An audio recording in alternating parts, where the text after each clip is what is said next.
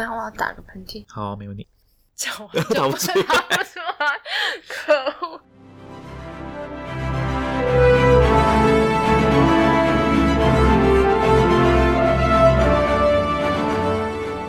嗨，大家好，欢迎收听新建广播第十四集，我是主持人 Titan。嗨，我是 Maxine。新建广播是一个由三创育成基金会编辑部制作的 Podcast，大家可以把这个节目想象成我们部落格文章的导演版。我跟 Maxine 会从文章的主题出发，跟大家聊聊我们的观察和想法，或是各种延伸的话题。所有我们讨论的东西都可以在 Podcast 的 Show Notes，也就是节目笔记找到相关连结。另外，我们的节目也有章节设计，你可以自由选择想要收听的段落，例如在下一集节目跳过这个开场。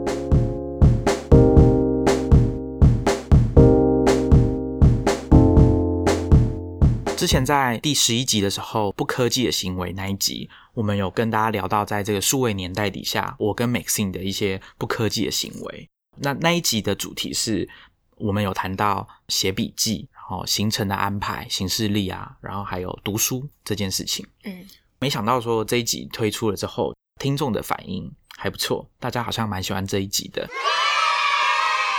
我们还有一位听众去 Star Rocket 的 Medium 留言，就是说希望我们可以再推出续集，然后多讲几个主题。那当然，我们其实那时候在企划第十一集的时候，其实就有把一些主题想说可以保留到之后再来讲。既然大家还蛮喜欢这个主题的，我们今天就来讲这个所谓不科技行为的 Part Two。那在节目开始之前呢，我们也想要跟大家讲一下，就是如果大家喜欢我们的节目，记得要去 iTunes 订阅，或者是你打开你喜欢的 Podcast App，搜寻新建广播，然后订阅我们的节目，这样你就可以在我们的新节目上架的时候收到通知。那或者是你也可以到 iTunes 上面帮我们打星啊、留言，那更好，可能你可以帮我们分享给你的朋友。那如果你在跟你朋友解释什么是 podcast 遇到困难的时候，你就可以贴我们的文章给他看，或者是如果你觉得只有新建广播一个节目太少了，内容不够多，你可以推荐他去读我们推荐 podcast 的文章，或者是收听我们新建广播有一集也是在讲我跟 Maxine 我们都听哪些 podcast。那另外一个当然最重要就是，如果你朋友不知道要怎么收听 podcast 的话，或者是你现在正在听这个，你可能因为什么原因听到我们的节目，但你不知道要怎么收听的话，你可以参考我们在 Medium 上面的节目笔记。我们每一集的节目笔记的后半段都在做收听的教学。我们刚刚讲的这些文章啊，还有我们的 podcast，我们都会放在 show notes 里，连接都会放在 show notes。Podcast 的这个形式就是它有 show notes，所以如果你听到我们在节目里面讲的一些连接，或者说你感兴趣的，或者我们引用的资料，我们都会尽可能把连接放在 show notes 里面。所以大家如果要找延伸阅读的话，show notes 就是一个很好的方法。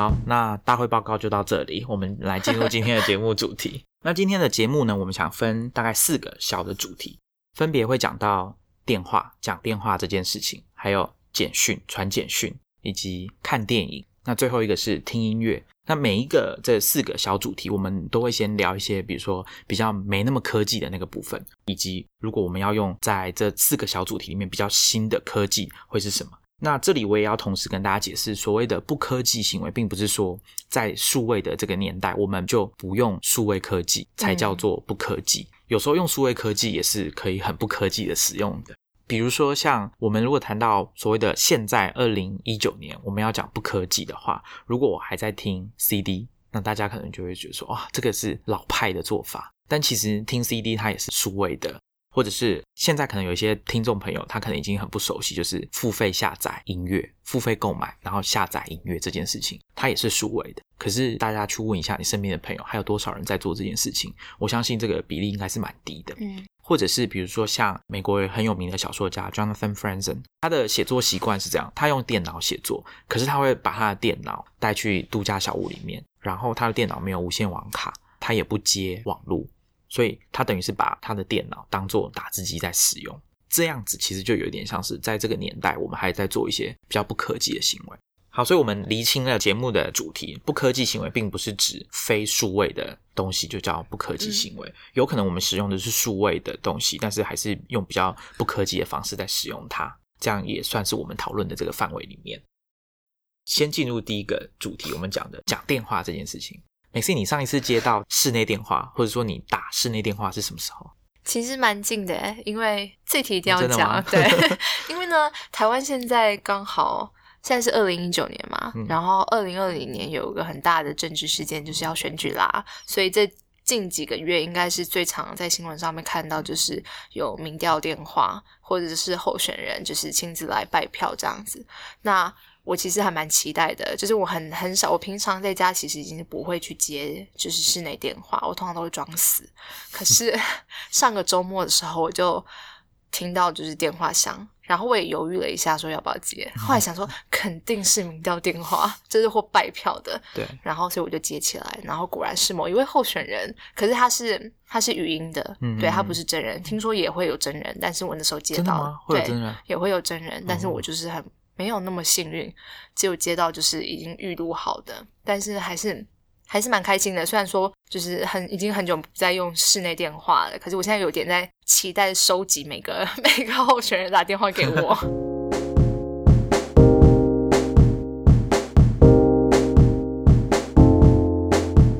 那 Titan，你最近一次用室内电话或是打电话好吗？这个 OK，我的话应该是我上次第十一集有讲到，就是我在订餐厅的时候，就是我还是嗯用打电话的方式。我觉得打电话这件事情比较微妙是，我们现在的确是不太有需要，就是打室内电话，除了你要找一些特定的服务，像我的话是订餐厅嘛，或者是你要找银行。可是如果你是要找朋友、家人，你可能几乎不会想要打室内电话，或者也不需要打室内电话。对，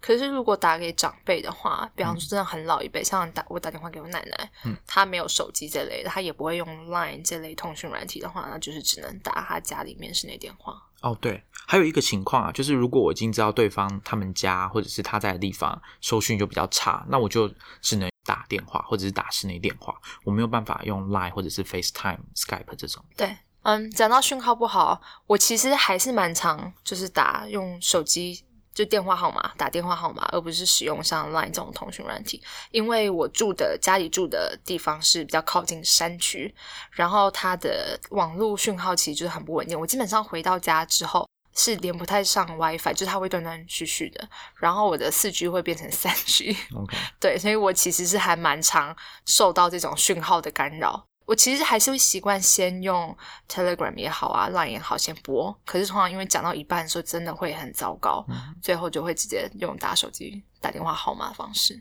讲到市话这件事情啊，我想应该很多人现在在，比如说，如果你搬要搬进一个新家，你可能就会考虑说，我们其实不需要室内电话。因为在以前，大概刚开始有宽频的时候，我如果没记错，我们家那时候要升装宽频的时候，还要再绑另外一支市话。对，现在好像可以，你只要网路就好，不要市话也没关系。而且啊，因为其实像我以前就是出国读书的时候，都会是住在嗯，比方说学校宿舍，嗯或者是租房子。那其实那种那种情况下，你不会不会自己家不会有电话你通常都仰赖你的手机，然后你的网络。所以我其实印象蛮深刻的，就是后来有一次回来台湾，就是你填一些资料的时候，然后他就问你啊，就是要填家里电话，那其实我就没有填了。对方问我说：“那家里电话呢？”然后我想说，我其实家里是有电话，但是因为我已经太长，有很长一段时间是没有用市话的，所以我其实根本就已经记不起来那个电话号码。然后我还就是。那对方要问我说家里电话号码的时候，我就说不知道。你知道，当你突然说你不知道你家里电话号码，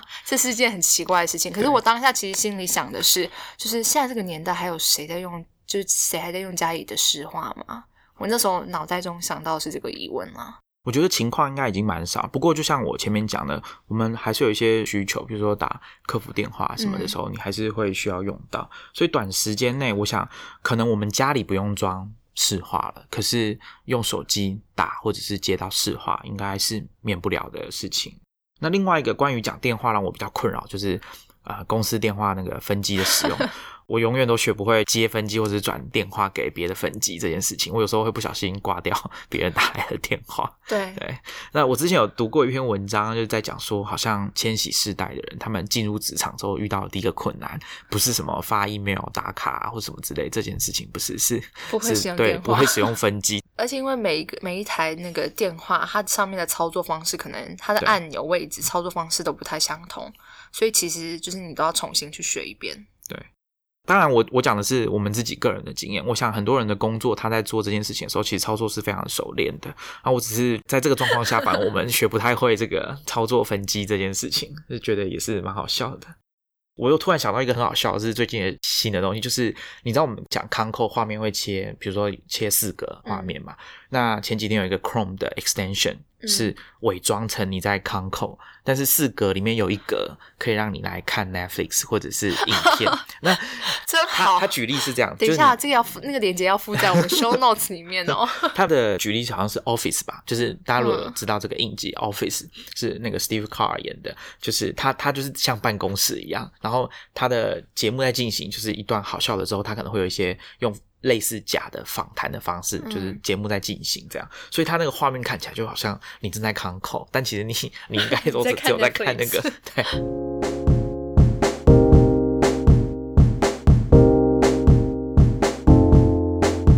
那说到讲电话，我们刚刚讲的都是不科技的部分，比较科技一点、比较新潮一点的这个，可能就是视讯电话，用手机，比如说 iPhone 的 FaceTime 或者是 Skype 这样子的，或者是用 Line 啊。那在讲电话的时候可以看到对方。可是我觉得这件事情跟讲电话一样，他的他呃跟讲电话不一样，他的接受度因人而异。有些人应该是相当不愿意在讲电话的时候还要就是开启镜头，然后用视讯的方式。那所以大家可以看到这几年，就是为了要处理这件事情，就是不想要看到脸啊什么的，就是有一些公司开始做一些特别的尝试嘛，比如说像 iPhone，它可以帮你套一个像 emoji 的东西，他们叫对 memoji 嘛，就是套在你的头上，然后视讯的时候你就可以把自己的脸从头到尾都遮住，然后用表情图案，用很卡通的方式对话。但我觉得这个可能我自己的观察啦，就是包括我自己几乎没有在用这样子的功能，所以可能也许这种走在这么前面的这个科技的行为，可能还要过一段时间嘛。你大家想象一下嘛，就是如果在港口的时候每个人都用 memoji，那会是什么状况？这其实也蛮好的 对，可能大家压力会小一点。哦。等一下，讲到这个，我突然想到，其实前阵子有一个新闻，忘掉是一个国际新闻，但是我我现在有点忘掉是啊、呃是哪个议会哦在开会，对对对对对然后不小心滤开启镜忘了，对滤镜忘了，就是拿掉，然后所有里面的人全部都戴上一些很可爱的帽子，还是变成什么动物之类的，没错那，也蛮好笑的。那泰坦刚刚讲到视讯这个功能啊，其实我突然间想到一个是比较严肃一点的案例，就是其实几年前的时候，土耳其发生过一次就是很严重的军队政变的事件。然后因为政变那个当下，就大家都不知道总统的安危。可是你想想，一个国家你不知道你总统现在是生是死，其实是一个对国家来讲是一件很危险的事情，就是会动摇大家民心的问题。然后那个时候，其实那个土耳其总统厄多安他人是安全的，他我记得他我印象中他应该是躲到厕所里面，直接用他手机就是开启视讯，然后那个讯息就传送出去。他就是对着他手机视讯，透过那个画面，然后跟全国人民说我现在是安全的，然后这些就是政变的人才是反叛分子或什么，然后就是很快速的在第一时间，有点类似像稳定大家的感觉吧。嗯，所以那是一个视讯很大的一个就影像的说服力啦。对，然后一个用法。然后其实啊，讲到讲电话这件事情，我们刚刚其实讲的都是环绕在一些比较，我觉得是比较外显的一些行为上面的变化。比方说，我们现在是用手机呢，还是用视话呢？然后是用通讯软体呢，还是只用你原本的四 G 那样子？可是我觉得其实还有一些很隐形的、隐藏性的一些行为是比较细腻的，是在科技在影响我们的时候，我们可能没有注意到我们的行为有一些变化。我这边要讲一个例子，是刚好就是我们在录这一集的前几天发生的一件事情，就是我用手机打电话给电影院的客服，要跟他确认一件事情，是因为我当初订票，但是我票忘记带身上，然后我想要打电话给客服确认说，就是我还可不可以进场，就是他们那边有没有任何的资料可以证明，就是我有购票，我有话位。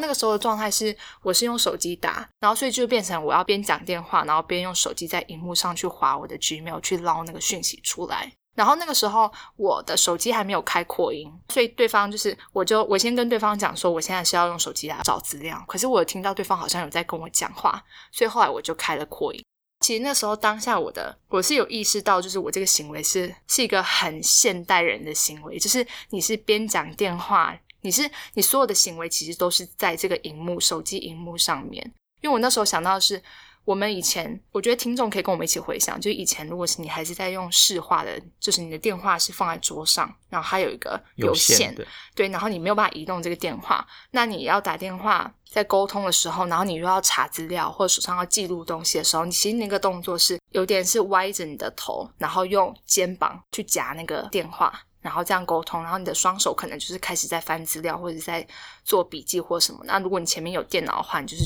操作一些东西，可是。那一天的情况是我完全没有这些动作，我的动作反而就是我只拿着我那个手机荧幕，然后边用扩音的方式跟对方对话，然后边去划我的资料出来。我觉得这是一个很很细微的，就是行为上的一个变化。那其实我更进阶一点的话，应该是 AirPods，因为其实我有 AirPods，可是我那一天是还没有把我的 AirPods 带上。但是如果我把我把我的 AirPods 带上的话，我其实中间会少了一个步骤，就是我不用开扩音。我可以很正常的讲话，然后就很正常的去划我手机。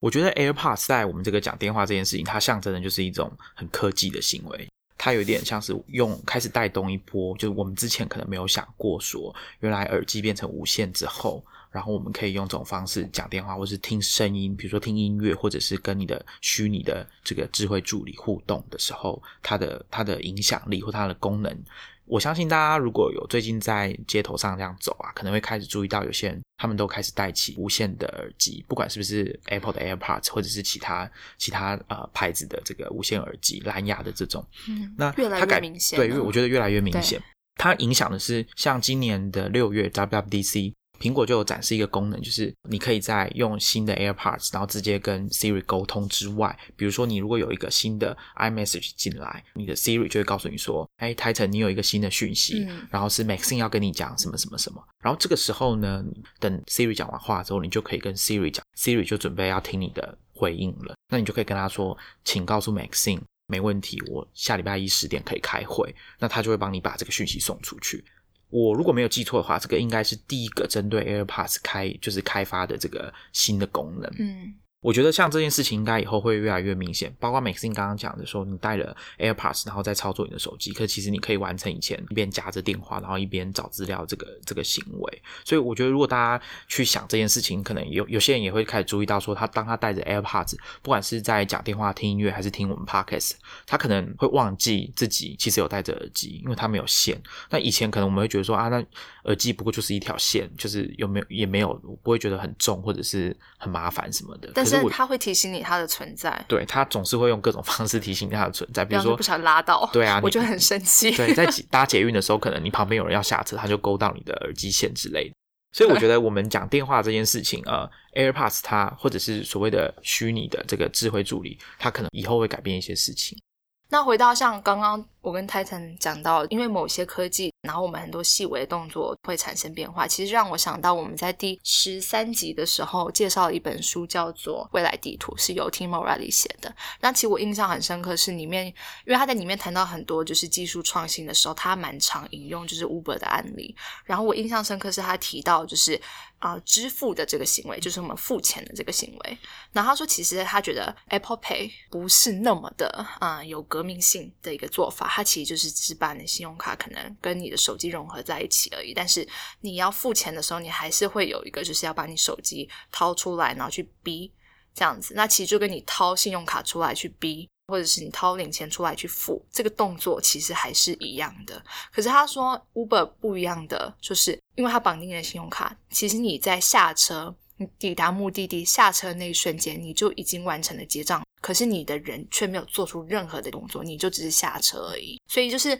他讲的是这种科技进展到对无缝，它怎完全融入到你的背景里面，让你没有意识到它存在。可是它已经帮你完成了一个流程。另外一个比较相对于 Apple Pay 来说，可能 Amazon 的那个无人商店，它也是努力做到这样，就是你不需要去管付钱这件事情，你只要带着你的手机，然后有安装 Amazon 的城市，你就可以走进去那个闸门，然后开始买你要买的东西。结束之后，你就再走出去，它就帮你算好了钱。那当然，如果有算错，你可以打开 App 去处理。但是他一样就是把这个付款，不要说付款，光是排队结账这件事情，他都把它消除掉了，就有一点像是又贴近刚刚 Maxine 讲形容这个打 Uber，我们下车这个不用付钱，然后就下车的这个无缝的少了一件事情要做的行为。那另外一个当然网络上可能就是比较有名，大家会讲到一样是 Amazon 它的那个 One Click 一键购买的专利跟 UI 设计。我这边再推荐一个，就是在我们。第一百八十九期周报《三创育成的创业科技周报》里面，我那时候推荐一个 podcast 的节目，是由微软的现在的技术长 Kevin Scott，他在最新的一集里面访问了 Stanford 的 AI 啊 Human Center AI 人工智慧学院的啊负责人之一的李飞飞。他说，他觉得最极致的科技，当然科技就是以服务人为主，然后他觉得最极致的科技就是它可以做到让你没有察觉到它的存在。就有点像我们刚刚讲的那种无缝到，就是它其实帮你完成了很多事情，可是它就完全环绕在你身边，可是你没有察觉到它，不像是那个有线有线耳机，它还是有一条线让你一直提醒你说它还存在。讲到没有察觉这件事情啊，Google 在二零一八年 Google I/O 给大家展示的这个 Duplex，就是用虚拟的语音助理，然后帮你打电话去沙龙预约剪头发的时间。像这个，大家可以去看那个影片，我们就把链接放在 Show Notes。大家可以发现，接电话的店员完全没有察觉是一个机器人语音在跟他讲话。对，所以我觉得这个可能就是也是下一波我们在讲讲电话这件事情，下一个可能会发展的，就是到时候已经不是不是我们在讲电话了，可能是机器跟人在讲电话，或者是机器跟机器在讲电话，对，机器跟机器在讲电话。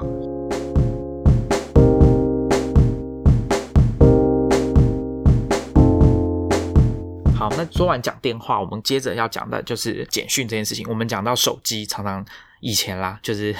又在讲古。以前拿到手机，另外一件事情，除了讲电话之外，就是发简讯、传简讯这件事情。所以，Titan，你最后一次 传简讯是什么时候？哦，我刚刚在准备的时候，就是有很很仔细的回去。等一下，大家一定要注意哦，Titan 讲的是一个非常经典的。你以为他讲就是很不科技吗？No，No，No。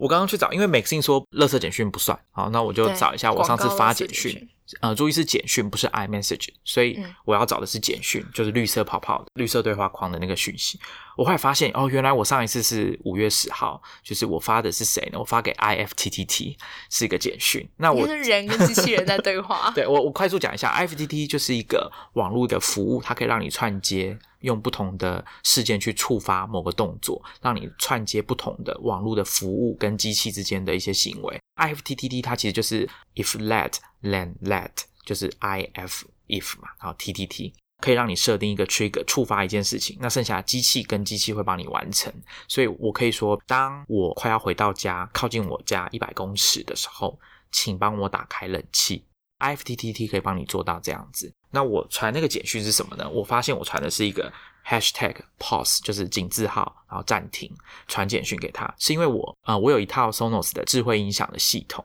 那我有设定闹钟，可是有时候我会比较早出门上班，那我就忘了关这个闹钟，它会响，可能十五分钟吧。那我当然就不希望它一直响啊，所以我就可以传一个简讯，就是传我刚刚讲这个 hashtag pause。传出去之后呢，它就可以直接透过 IFTTT 帮我把 Sonos 的这个音响把它关掉。那当然，这要仰赖说 Sonos 有提供这个功能，去让 IFTTT 做传接。所以这就是我最近一次使用这个传统简讯，我自己主动发出去的简讯。用传统的简讯做了一个非常 高科技的行为，这个还蛮好玩的啦。这完全不是我原本就是问他这个问题的时候预期的答案。好，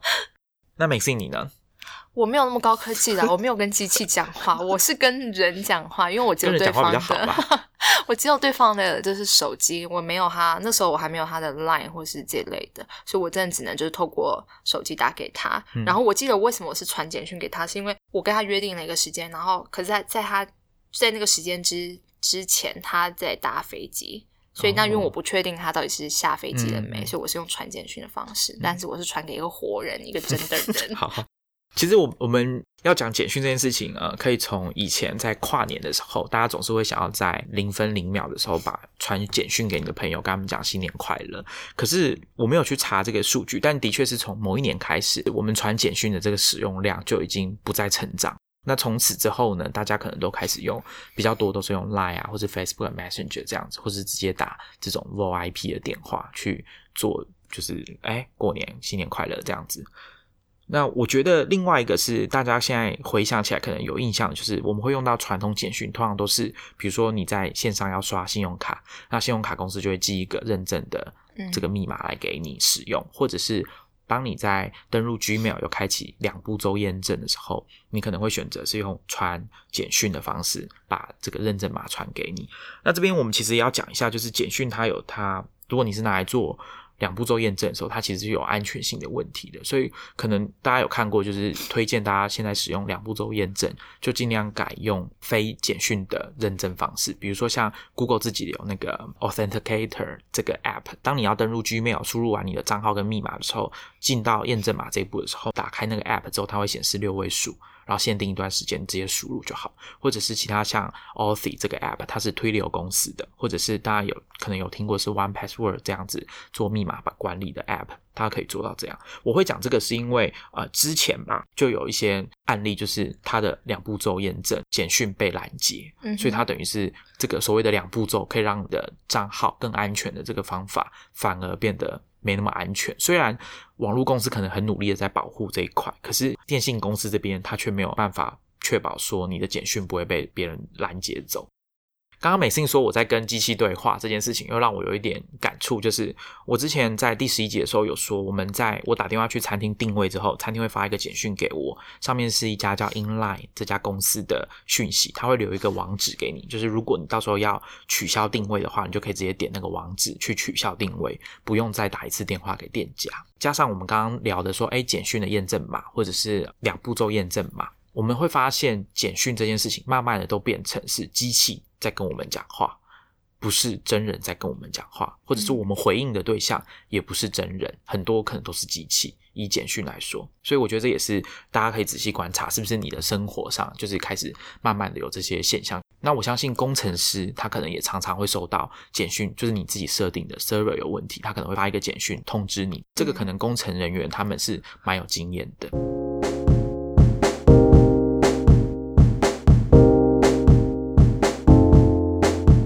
刚刚我们讲的都是文字的部分，就是文字的简讯。那讲到这种讯息啊，其实古早的时候还有一种叫做语音信箱的东西。相信大家如果有就是一些欧美的朋友，你会发现他们蛮早就有在用这个东西。那台湾可能使用的频率比较低一点，一般人可能不太会使用。大家也可以回想一下，你有没有打电话去你自己的语音信箱收过讯息，或者是你还记得语音信箱的密码是多少吗？哦，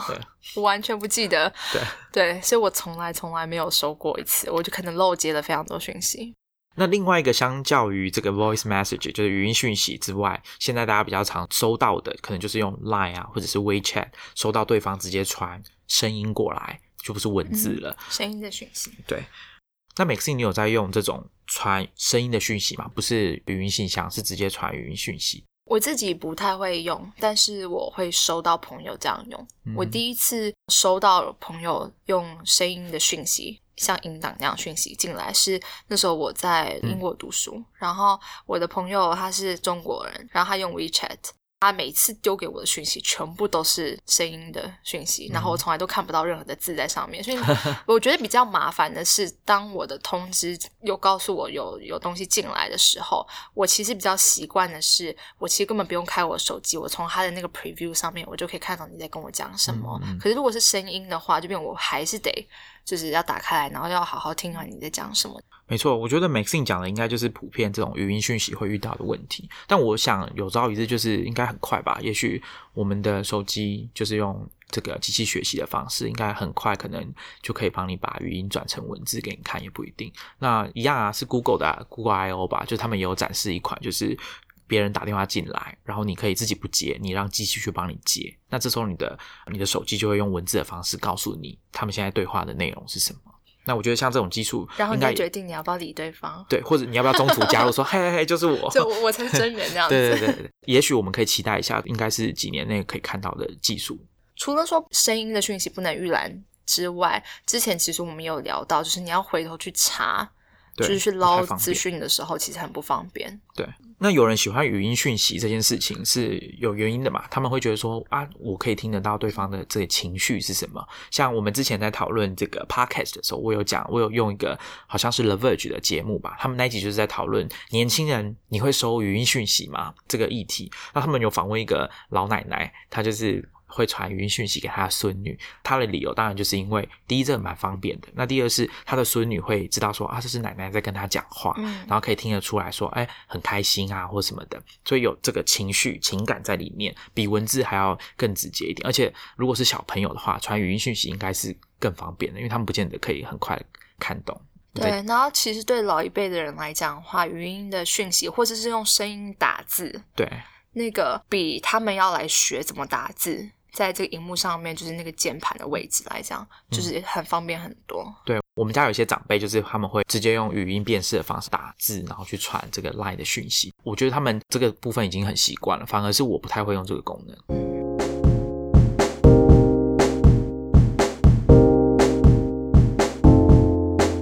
那接下来呢，我们要跟大家聊看电影这件事情。美信，你最近什么时候看电影？我看电影其实还是蛮常去的欸，最近一嗯次大概也是前两个礼拜吧。我是上个礼拜，对，看看什么？蜘蛛人吧。哎，这样有哦，广我还没告嫌疑啊。我还没看呢、但是我看 MIB。OK，对，大家可以听到我们的对话，就是我们现在还是习惯直接去这个电影院看电影。相较于我们刚刚前面几个对对话，我们那些不科技的行为，对，就是比如说像我们要想一下，哎，上一次讲市话是什么时候，或者说上一次使用简讯，我们可能都要先想一下，或者是回去查到底是什么时候。但是电影这件事情，就是倒是没有离我们很远。那这件事情呢，我觉得蛮有趣的是，大家如果有在看科技新闻，可能最近几年比较热门的关于电影院的这个话题，其中一个就是 Netflix 这种所谓 Netflix 的电影，他们原创的电影要参加影展之前，嗯到底要不要去实体的电影院上映过，对才能叫电影？而且其实有一派的人认为，像 Netflix 之前这个《罗马》这部片要去参展的时候，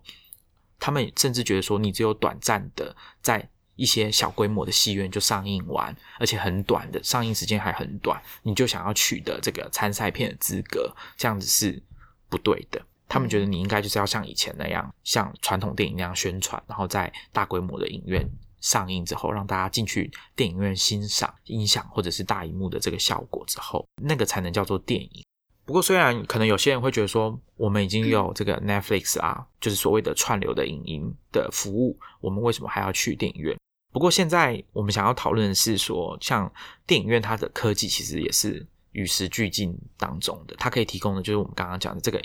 声光的效果，还是一直在进步。比如说，从大概《阿凡达》那时候开始的三 D 的电影，然后还有到四 D，就是包括震动啦，有的好像还会喷喷水，是吗？对啊，我可是我还没有碰过那种，我只有做过就是椅子会震动，会震动对不对一级玩家的时候，哦，对，那应该蛮酷的。对，我是还没有做过那种啦，但就是去电影院看。那我之前有一次比较特别的经验是李安的电影《比利林恩的中场战士》这部电影，它的特色是它用每秒一百二十帧的这个格式在拍摄，创了影史的记录。那以前我们讲一下传统的电影好了，传统电影是每秒二十四帧，李安的那一部电影它是用的是每秒一百二十，所以这个画面看起来是非常流畅，而且解析度很高。由于解析度非常高，他们甚至不能用化妆传统化妆的方式帮演员上妆。那李安在受访的时候，他就说，他们只能用保养的方式帮演员尽量处理好他们的肤况，不然的话，其实用这么高的解析度在拍摄的时候，那个化妆的痕迹是会被看，是会被发现。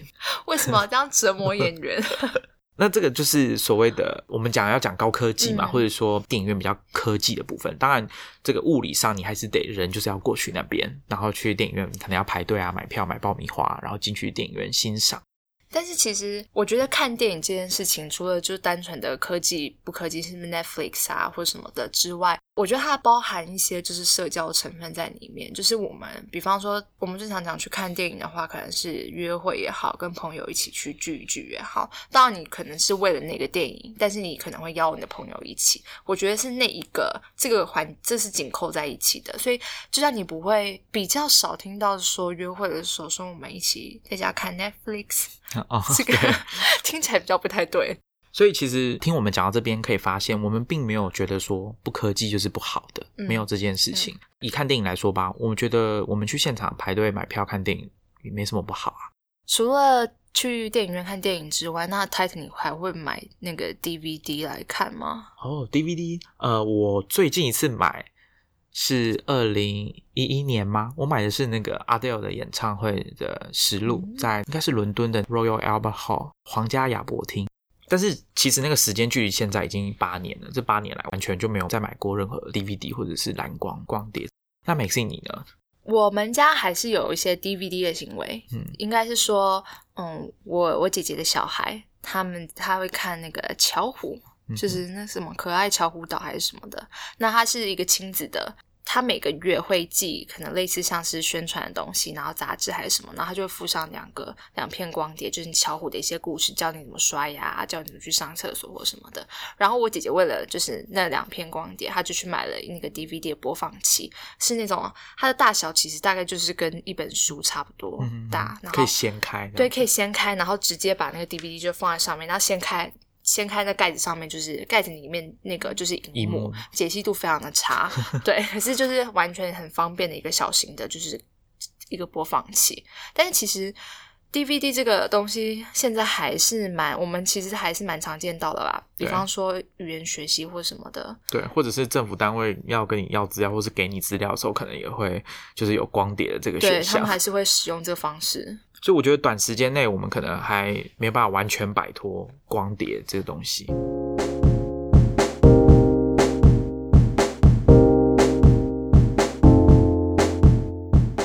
们来跟大家聊一下听音乐这件事情。讲到听音乐，可能大家会以为我跟 Maxine 要聊的是我们是怎么样收听黑胶，像我们之前提到的那一本《老派科技的逆袭》讲的黑胶，但其实不是，我跟 Maxine 并没有在听黑胶，所以我们 没有那么的译文。对，所以讲到听音乐这件事情，我们要聊的并不是说啊听黑胶这件事情怎么样，所以我们想要聊的是我们怎么发现新的音乐这件事情。但我们还是不免俗的要从就是一个问题开始问：Titan 最后一次买 CD 的时候是什么时候？哦，最后一次买 CD 应该是 Adele 的二十一对，又是 Adele。哎，对啊，怎么又是他？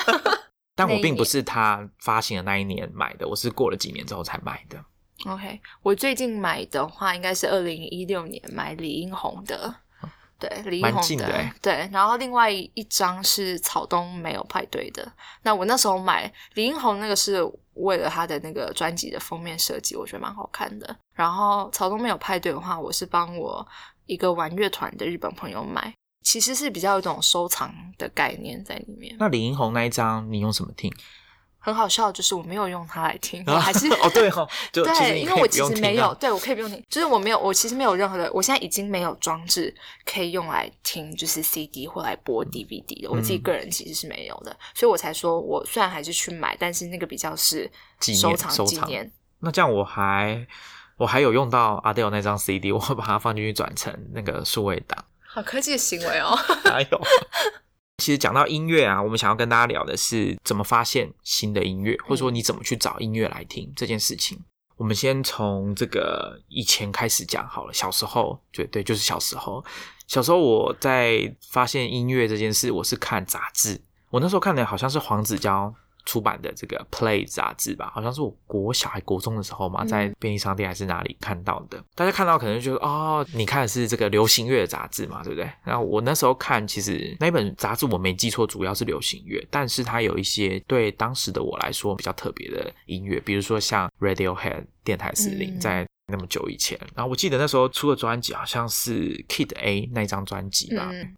除了看杂志找音乐来听之外，另外一个应该就是去逛实体的唱片行，还有听广播这件事。这可能跟我差不多年纪的人都觉得说哇蛮平常。那时候下课之后就是去唱片行啊、玫瑰啊、大众啊，或者是有一段时间有在台湾的 Tower。那或者是听广播介绍最新的歌曲，艺人通常都会去上一些比较红的广播节目打歌啊，或者是半夜你在 K 书赶工作的时候会听那种从两点播到五点的那种嗯电台。对我们我们的那个年代，其对实唱片行还是蛮多的。另外一个，我自己小时候就是去听找音乐的，大概是会去看啊、呃像是 MTV。哦，对对音对对对，没错，对，或者是，Channel V，Channel V 对对，然后你就会听 VJ 那个，还有时候叫徐小溪 VJ。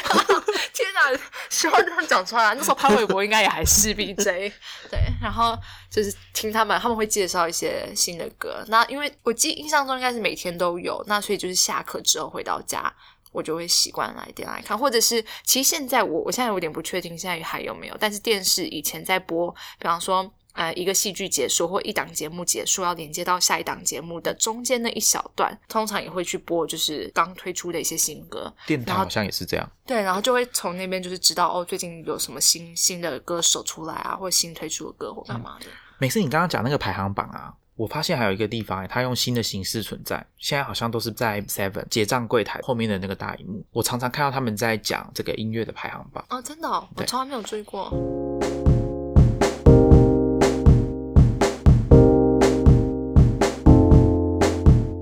刚刚聊的呢，是我跟美信小时候是怎么发现新的音乐来听的。那现在呢？现在我的方式跟以前有一些些微的不同。那有依旧不科技的方式，跟变得有点科技的方式。那先讲不科技的好了，我还是一样会从书或者是文字上面去找音乐来听。比如说，像我之前在录第二集 Tim Ferriss 的这个人生胜利圣经的时候，有讲到其中一个他的受访者 Rick Rubin 这个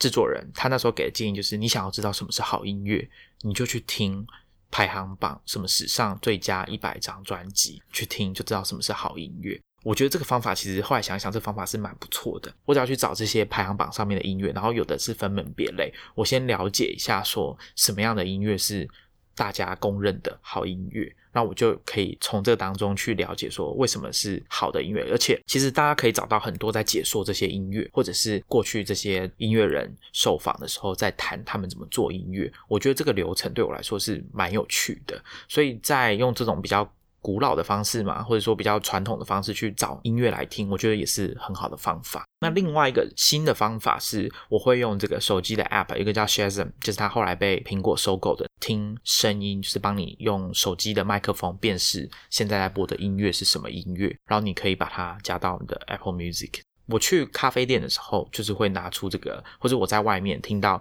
比较有趣或好玩，或者是我没听过但我觉得很好听的音乐，我就会把手机拿出来用这个 Shazam 去分辨辨识。所以我靠这个 app 也发现过一些音乐，比如说像万能青年旅店他们的音乐，我就是在好像就是在一家咖啡店里面听到他们在播，然后觉得不错，我就拿 app 出来辨识一下。它是中国河北的一个乐队。我找我现在找音乐方式，我没有那么自动化。就其实像我会使用 Spotify 听音乐或什么，但其实我不太使用他们可能透过某些演算法来推荐的歌。我还是用很老旧的方式，就是我习惯自己去找，用可能用关键字去搜寻，然后再以人搜人，然后以歌搜歌的方式。我曾经做过，就是我特别想要去听某些摇滚音乐，就是摇滚风格的音乐的时候，那我会先从就是摇滚，然后就音乐的类型这个目录进去找，然后看就是维基百科底下可能就会列出来说，哦，有哪些乐团是属于这个风格的，然后我再去用这乐团名字再去搜寻他的歌。我曾经做过这样的事情，对。嗯所以你反而不会想要用高科技的演算法帮你算出来推荐的歌吗？我觉得不会诶、我觉得很大一个原因是因为我其实听音乐的品味还蛮跳的，我没有特别很很鲜明的是我只听就是某一种流行音乐，或者是只听电音或者什么的，所以我不会特别仰赖他们帮我推荐的，因为我其实完全是看心情，看我当下想要听什么。比方说，我另外一个呃用搜寻的方式，我会在点 Facebook 上面去找有些那种音乐的粉丝粉丝嗯专业。像是有一个叫做古典音乐好好听，那其实他在上面就会去分享很多的影片，可能是可能是真的交响乐的某一个片段，那有可能是一般路人在一些表演艺术家在路上就是随便弹钢琴啊或者拉小提琴那样子。那这些音乐就是我会看下面大家的讨论，然后知道说哦这个这个曲子原本是谁创作或什么，然后我再延伸去可能 YouTube 上面，对我会用 YouTube 来就是来听歌。那这样的话，每次你会用 Spotify，它旁边不是会有一个社群的功能，告诉你的朋友在听什么？你会去翻他们在听什么音乐吗？我不会，我对我朋友哦，我其实会从朋友那边想，就是知道要要听哪些歌，那样大家在聊天的时候，或者说，比方像我有个朋友，他很喜欢在他自己的呃用 Facebook 的 Story，就是即时现实动态，然后或者是 Instagram 现实动态，然后说哦，他最近又在怀旧听什么我们以前年轻小时候在听的歌。那我就一直看他这样 po po 久，我就有点被烧到，就会就会去听那样子。可是其实大多数的时候，我不会去听别人的歌单，嗯，然后我也不会想要分享我的歌单出去。OK。那我要推荐的一个是我之前在 Telegram 有加入一个 channel 叫“胖客时代”，胖是胖瘦的胖，然后客人的客，十字架的十，然后袋是那个袋鼠的袋，哦，袋鼠的袋，说的好。大家可以去搜寻一下这个 Telegram 的 channel 看看，它大概是以每天一篇在 Telegraph 这个网站有一个简易的部落格的版面上面，它都会推荐一张专辑，然后做一个简介。我觉得还蛮有趣的。虽然我不会每天都去看他在写什么，但偶尔我会去看一下，因为他介绍的音乐的风格涵盖蛮广。那刚像我觉得我听完 Maxine 讲，他说他不喜欢去看朋友在 Spotify 上面的歌单。或者是不想要透露自己，就让人家知道自己现现在在听什么歌。以前 Spotify 跟 Facebook 还有连，就是你可以，就是你在听什么，Facebook 上面都会显示你在听什么，然后全世界就会知道你在听什么。对我，我觉得很有趣的是，我们常常看到科技公司在宣传这个功能，然后说这个社交推荐会很有效之类的。但其实，呃，根据我自己的经验啦，就是我问我的朋友，大家其实会觉得这种行为有点 creepy。讲到分享这件事情，其实还有一个比较古老的方式。听 Maxine 在说，我才想到，就以前在大学的时候。iTunes 它有一个功能，其实现在还有，大家可以去把自己的 iTunes 打开，它有一个功能叫做分享你的 library，分享你 iTunes 的资料库，在 local 的这个网络的环境底下，跟你用同一个 WiFi 的同一个网络的人，他可以在打开他的 iTunes 的侧边栏，他就可以搜寻到你的 library 里面的内容，它可以连进去听你的音乐，它不能把资料 copy 下来，不能下载下来，但是它可以听你的音乐。然后我那时候在应该是大学的图书馆里面，我就看到很多人他会开放他自己的 iTunes 的资料库，所以我就会连进去听他们的音乐。我觉得这个也蛮好玩的，或者是有一点像是大家会改自己资料库的名字，像在用这种不及时的方式在聊天，跟陌生人讲话一样，就是有点像可能大家现在比较常看到是那种会恶搞的那种 WiFi 的热点的名字，对，有点像那种感觉。会做这种对，那我觉得去看别人的 iTunes 的资料库其实是蛮私密的行为，但反正他们是有这个有这个功能开启，所以。但大家应该不用太担心啊，因为预设应该都是关起来的，大家可以看一下。我刚刚去就为了要录这个节目，我去看这个功能其实是还在的，对，因为其实我脱离学生生活之后，就比较没有在用，自然而然就比较没有再用到这个功能。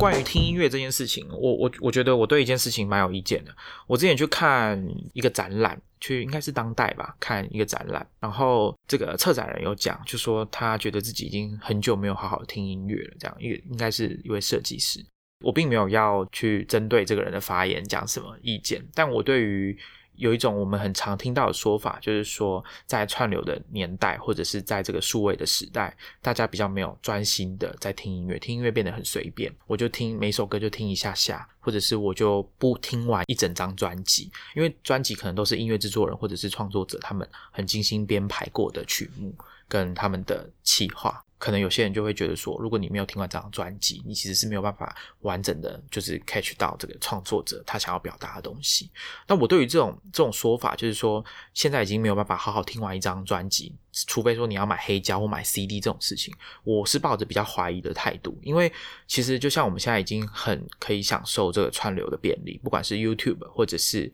Spotify 或者是 Apple Music 这样子，他们听音乐这件事情是变得相对来说比较容易。那我觉得更多。会有这个抱怨，或者是说有这个怀疑的人，比较大的问题应该还是在我们使用者自己，就是你是不是能够真的在自己的生活当中找出一段时间去专心的听音乐，或者是你当你看到你喜欢的乐评，或者说你呃在哪里读到别人写了一篇文章，说这张专辑非常的好，然后他可以帮你好好的解说这个音乐的时候，那你是不是可以就有点像按图索骥一样去找这个音乐出来？给自己可能半个小时的时间，你就把自己的手机或者是电脑啊，或者是耳机，你就把它带起来听。我觉得基本上到这样就是一个享受听音乐或者说认真听音乐的这个过程。倒也不是说因为它是 M P 三，或者是因为它是串流，所以它影响到我们听音乐的意愿。我觉得我对这种讲法可能比较怎么讲呢？我还是觉得说很想要提出一些抗议。我对于这种说法的疑问是在于说，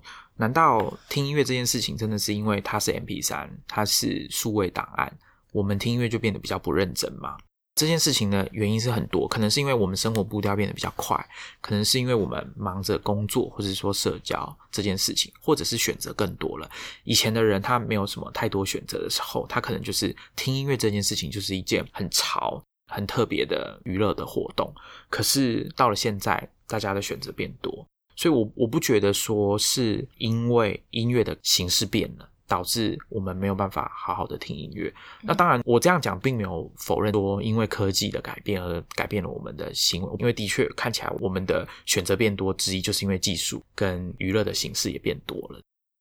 但我想要讲的是，在技术跟娱乐变多发生的同时，它所促成的，比如说网络跟串流，它让我们只要你愿意的话，拨一点时间出来。专心的听音乐，或者听人家讲音乐，你依然可以做到。对，我觉得是比以前容易非常多的事情。而且，其实你还有更多的选择跟探索的。对，没错，就是你可以听到更多你以前根本没机会听。因为在 CD 或黑胶的年代，你要听一张 CD、一张黑胶，你就是要把它买回去。所以，尝试的勇气或者是尝试的门槛其实是很高的。对一般人来说。那个门槛很高，可是现在这个门槛降非常低，你可以轻易的听到，比如说丹麦或者是冰岛、挪威的歌手乐团的音乐，或者是非洲的音乐，或者其他民族的音乐。我觉得这个丰富度是前所未有的，我们应该要更好好的把握这件事情。应该说，我觉得如果回推去讲，比方说在可能黑胶或者唱片在更早之前，你听音乐，你可能受到某些限制，比方说你可能真的只能去听交响乐，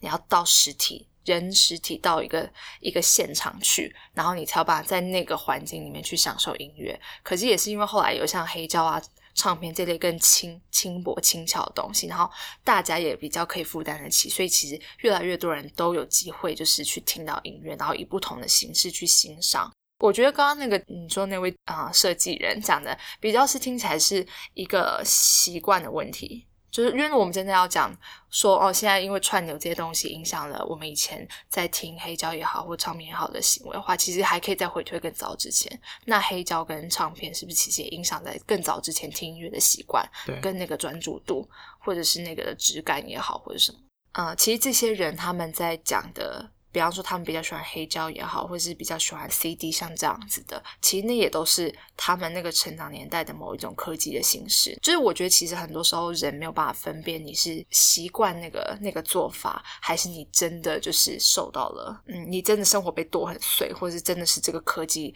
的负面的影响。我觉得很多时候大家会把它混在一起去去解释。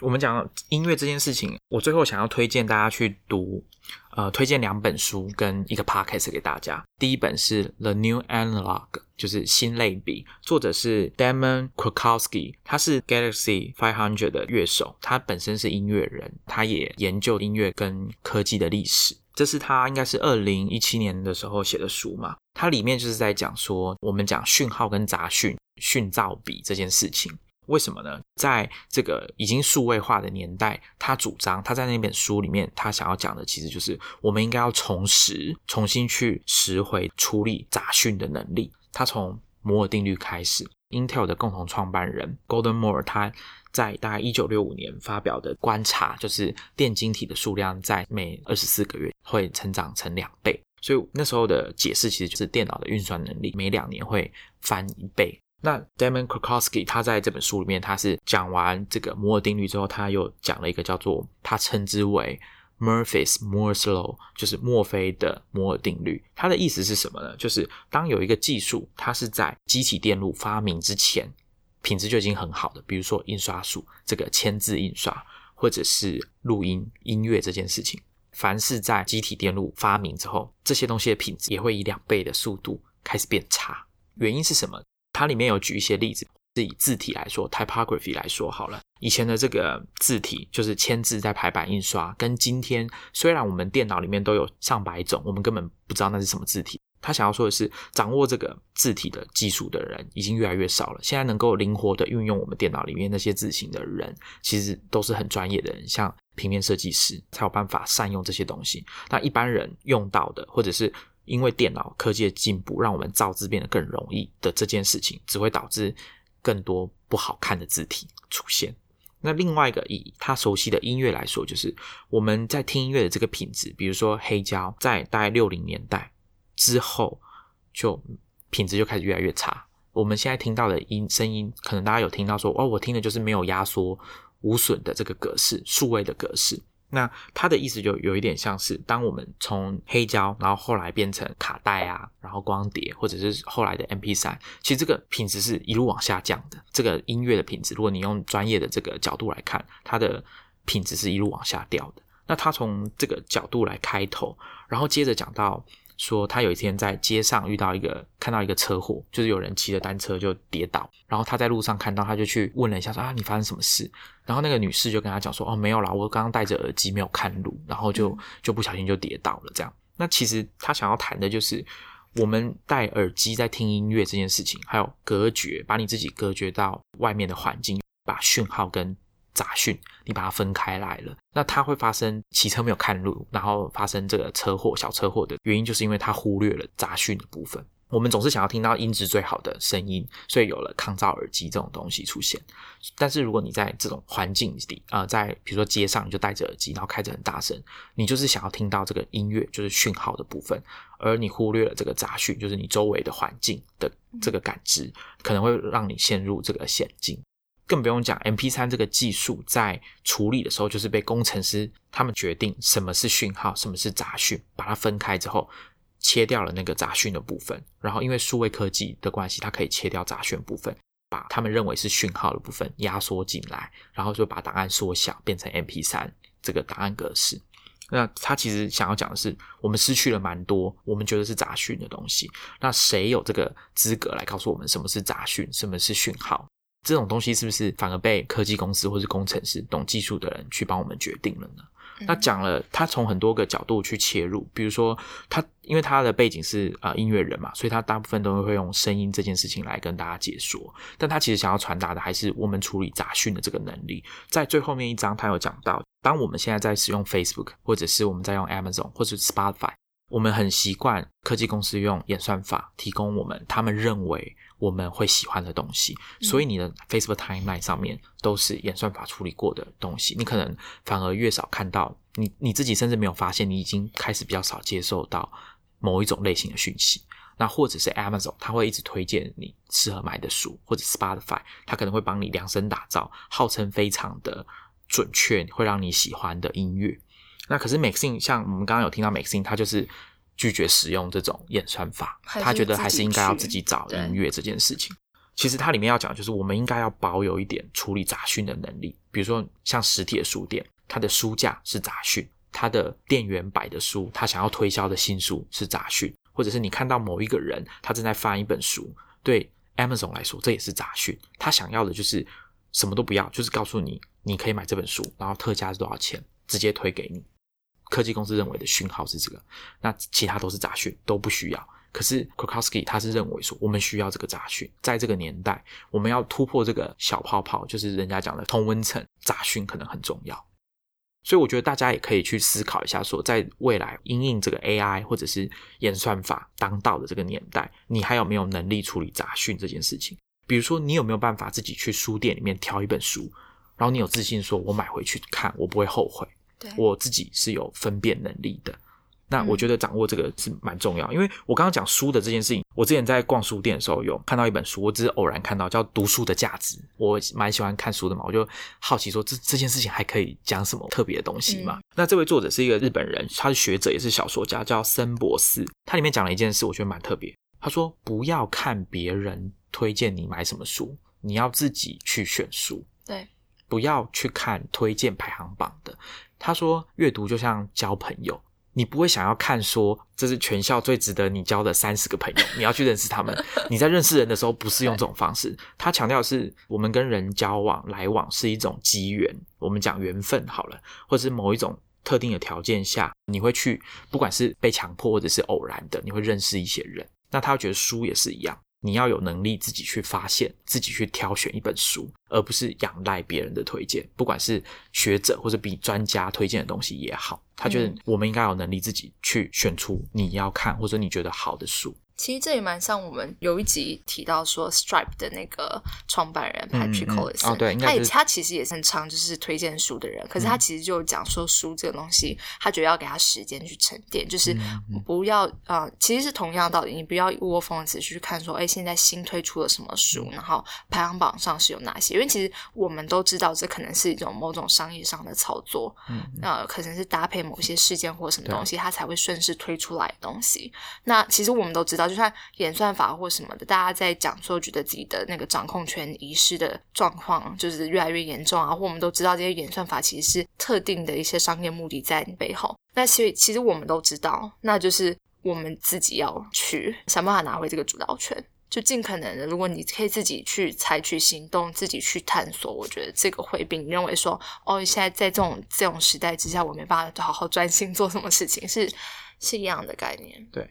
另外一本书也是 Krokowski 写的，是 Ways of Hearing 聆听的方式，它有点像要致敬这个 John Berger 写的 Ways of Seeing 观看的方式这本经典的书。这本书如果大家手边没有书的话，也可以去听 Podcast，大家可以去搜寻 Radiotopia 这个节目，它底下有做一个 Ways of Hearing 的同名 Podcast，主持人就是 Damon Krokowski 他自己主持了六集，就是在讲这本 Ways of Hearing 书里面的内容，所以大家也可以去听听看。那书的连接跟 podcast 连接，我们都会放在 show notes 里面。